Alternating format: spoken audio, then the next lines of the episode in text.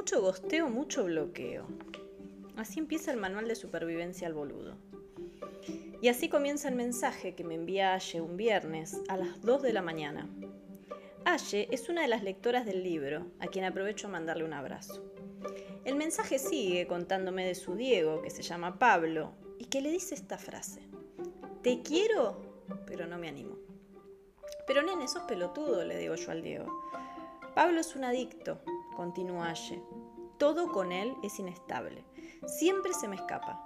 Ayer me sentí identificada con vos por un video que vi y me hizo clic. Te fijabas si él estaba en línea, si contestaba, si no contestaba. Entro en esa más seguido de lo que quisiera. Entro en esa de ir borrando mensajes y mandarle audios eternos donde hablo yo sola y que él ni siquiera escucha. ¿Más desinterés? Imposible. Pero yo sigo ahí. No sé por qué. No quiero estar más así. Durante el año que estuvimos juntos tuve cuatro gastroenteritis, nerviosas, bajé 15 kilos. Esto me hace mal. Enseguida somatizo en el cuerpo y a veces recaigo. Hacía una semana que no hablábamos, le volví a escribir yo, como siempre, pidiéndole por favor, hablemos. Él siempre monosilábico. Ok, bueno, vemos, éxitos, dale. Las últimas relaciones que tuve fueron de la misma manera y bajo esta misma modalidad. Tengo 30, me considero una mina linda, soy independiente, tengo mi trabajo, mi casa, siento que estoy a 22 de diciembre y estoy colapsando mentalmente. ¿Por qué existe este manual? Cuando te encontrás en el cumple de un compañero de tu hijo y el tema de conversación es el ghosting que les hacen los chongos eventuales a las mamis, hay mar de fondo. Podríamos estar hablando de Messi, de que campeones del Mundial, de la inflación detonada, o de la Navidad que va a ser dentro de dos días, pero aquí está Diego, un invitado más a la mesa, al banquete de las chicas. Toma, Platón. Unas horas después llego a casa, leo mensajes, me gosteó, me bloqueó, ¿por qué? Necesito ayuda, ¿qué hice mal? Todos son de distintas mujeres, a las que no conozco. Pienso, creo que no nos damos cuenta que tenemos un problema. Tal vez porque falta darle luz a este tema, como esos fantasmitas de las películas que no se quieren ir porque no se dan por enterados de que están muertos, y rompen las pelotas a los vivos. Tal vez somos nosotras las muertas, como en esa vieja película Los Otros, de Nicole Kidman. ¿Cómo nos atormenta el tal Diego? no nos deja en paz. Explico que lo de Diego surgió porque me preguntaban a cada rato cuando recién comenzaba trabajando en el mundo esotérico y hacía lecturas de tarot, si me ama, si va a volver, si piensa en mí y cuando vuelve. Y yo me hinchaba las pelotas, siempre las mismas preguntas, me veía a mí misma, retóxica, drenada, gastándome el sueldo, sueldo en tarotillas que me decían lo que yo quería escuchar. De ahí que inventé esta frase, que ya quedó vieja, pero todavía garpa, Diego no te ama. Así le quedó al boludo, Diego. Nada que ver con el 10. Y hasta con cierto cariño, porque el problema de Diego no es Diego. En todo caso, Diego es nuestro Juan. Claro, tu Diego se puede llamar José, Pablo, Fede, Sofía o como sea. Me da lo mismo. Acá no se trata de nombres, ni de géneros, ni de personalizar o despersonalizar. Alguna vez me putearon de forma anónima porque tenés algo en contra de los pibes vos, me dijeron. Y el foco no es ahí. Mi foco es darle herramientas a las pibas que aman, amamos, como el orto, porque nos educaron como el orto. Escribo sobre Diego porque es lo que conozco, es mi patrón de boludo. Por primera vez en la vida siento que tengo que hacer algo importante con este libro. Siempre quise ser escritora porque me encanta el terror, pero ahora me doy cuenta de que los motivos para escribir terror eran equivocados. Fue a partir de que me encontré con historias reales de mujeres increíbles que no se daban cuenta de lo increíbles que eran, que me contaban historias que muchas veces terminaban siendo peores que películas de terror. Conozco esa sensación. Yo misma viví gran parte de mi vida habitando esos lugares oscuros, seguramente vos también, porque ¿quién está exento de haber amado como el orto alguna vez? Suerte, éxitos, ok, no sé qué decirte, uff, no sé, puede ser, ni idea, eh, chau, bloqueada. ¿No te sentís una tarada revisando el celular cada cinco minutos para ver si está en línea? Y como está en línea, pero no te escribió, obvio, arrancás a justificar lo injustificable. Sabes que no te hace bien. Nada que te dispare la ansiedad del 0 al 1000 está bueno, pero si fuera tan fácil, si alcanzara con bloquear, archivar a una persona para que desaparezca de tu vida y hacer como si nunca hubiera existido, como te sabes su agenda de memoria, ya te cansas de justificarlo. Seguramente está en un cumple, el de ese amigo que hace una semana me dijo que iba a tener.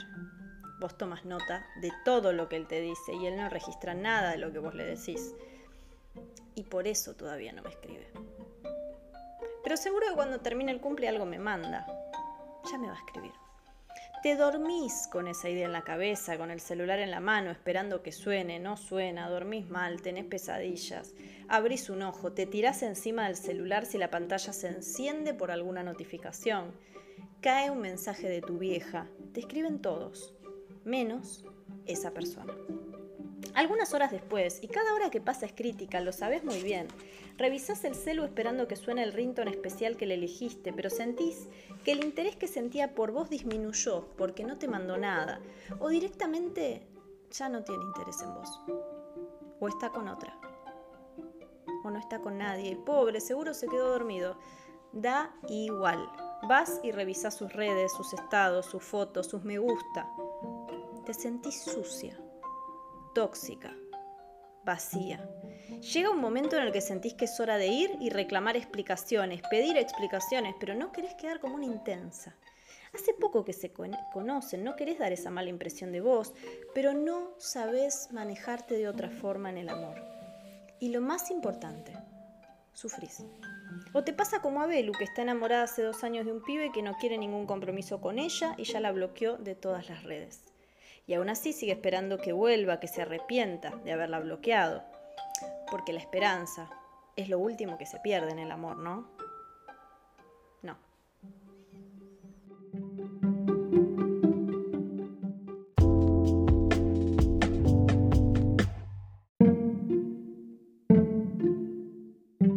Señales de vida, sentís que tenés que ir al ataque, mostrarte, subir una foto hot, actualizar tu estado de WhatsApp, algo llamativo que lo llame, que lo atraiga, que se acuerde de vos.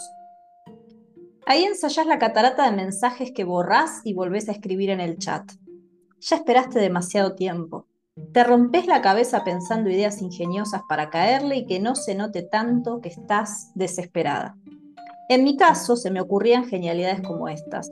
Hola, ¿cómo estás? ¿Qué onda tanto tiempo? ¿Todo bien? Buen día. ¿En qué andas? Tal vez sientas que cualquier cosa es válida para mantenerte cerca del radar de la atención de una persona, incluso iniciar una conversación casual. La respuesta llegaba, monosilábica, entre 24 horas a 48 horas después, y a veces nunca llegaba. ¿Qué hice mal? Era el pensamiento que se me repetía como un martillo que me taladraba la cabeza. De esos mensajes dependía mi buen humor del día, mi alegría, mi tristeza. Diego era mi combustible emocional, pero no me daba cuenta. Cualquier otro mensaje o el mundo entero me chupaba la concha en ese momento mientras esperaba que el Señor se digne a responder. Te vas cerrando a todas tus posibilidades. Te resignas hasta que reaparece y te da sus migas de atención y la rueda vuelve a andar. La rueda del hámster. Y el hámster sos vos. Una vez mi Diego apareció 71 72 horas después de un problema grave de salud que yo le había contado que tenía, diciendo, Nena, no exageres, nada es tan grave. El domingo juega Argentina y todo va a salir bien. De la bronca, ni le contesté. Lo bloqueé de una y lo desbloqueé a la hora porque no me aguanté. Cuenta Camila, que está enamorada de Pablo, que solo la quiere como amiga. Aunque ella está ávida de amor por él, que ni la registra y le cuenta que está sexualmente con otras mujeres. Lo dejó frisado un rato todo lo que aguantó, después se volvió a ilusionar y a pensarlo como siempre, volviendo a iniciar una vez más el ciclo. De sus mensajes dependía sentirme deseada o totalmente jodida. No era la primera vez que me pasaba, ni sería la última vez si seguía haciendo las cosas de la misma manera. Había recaído en mi adicción emocional pero tampoco sabía que tenía una adicción emocional. Para mí, todo esto era lo normal. Todavía estaba en la fase de volar y no me daba cuenta. De hecho, me di cuenta cuando empecé a sentir los mismos síntomas de siempre, que ya creía haber superado hace mucho. Agarraba cada rato el celular, lo miraba, lo prendía, lo apagaba para ver si llegaba ese mensaje. Fallaba el volumen del celu que no sonaba. Miraba si estaba en línea. Estaba en línea. Se conectaba, se desconectaba, no me hablaba. Yo agregaría acá. Me siento como cuando entra el director en la película y dice, ¿viste en la tipo el director cut? Yo agregaría, o en esta escena quise poner o decir, claro que probablemente te mire los estados de WhatsApp o de Instagram, digo, eso reabunda y no te habla. Entonces vos ves que te está mirando, pero a la vez no hace nada. ¿Bien? Me sentí intranquila, nada me ayudaba a calmarme. Estaba pendiente del tiempo que tardaba en mandarme un mensaje. Si hoy me mandó a las 8, tal vez esa hora es que está desocupado. Esta trampa mental es tremenda, porque sentía que podía controlar lo que iba a suceder una ilusión de falso control y en cuanto me mandaba un mensaje a otra hora o hacía algo de lo que yo no tenía previsto ni calculado, el mundo se me venía abajo. Mi mente se extraviaba recordando las últimas charlas, breves, intensas, hot.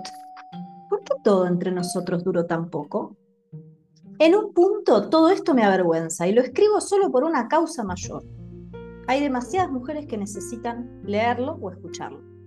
Se me hace un nudo en la panza cuando recuerdo los últimos momentos que me empujé a vivir con mi Diego y que en ese entonces me resultaban divertidos. Me expuse, me descuidé de mil maneras, en mil ocasiones distintas, ofreciéndome a personas que no sentían nada por mí. ¿Cómo iba a cuidarme otro si yo no me cuidaba a mí?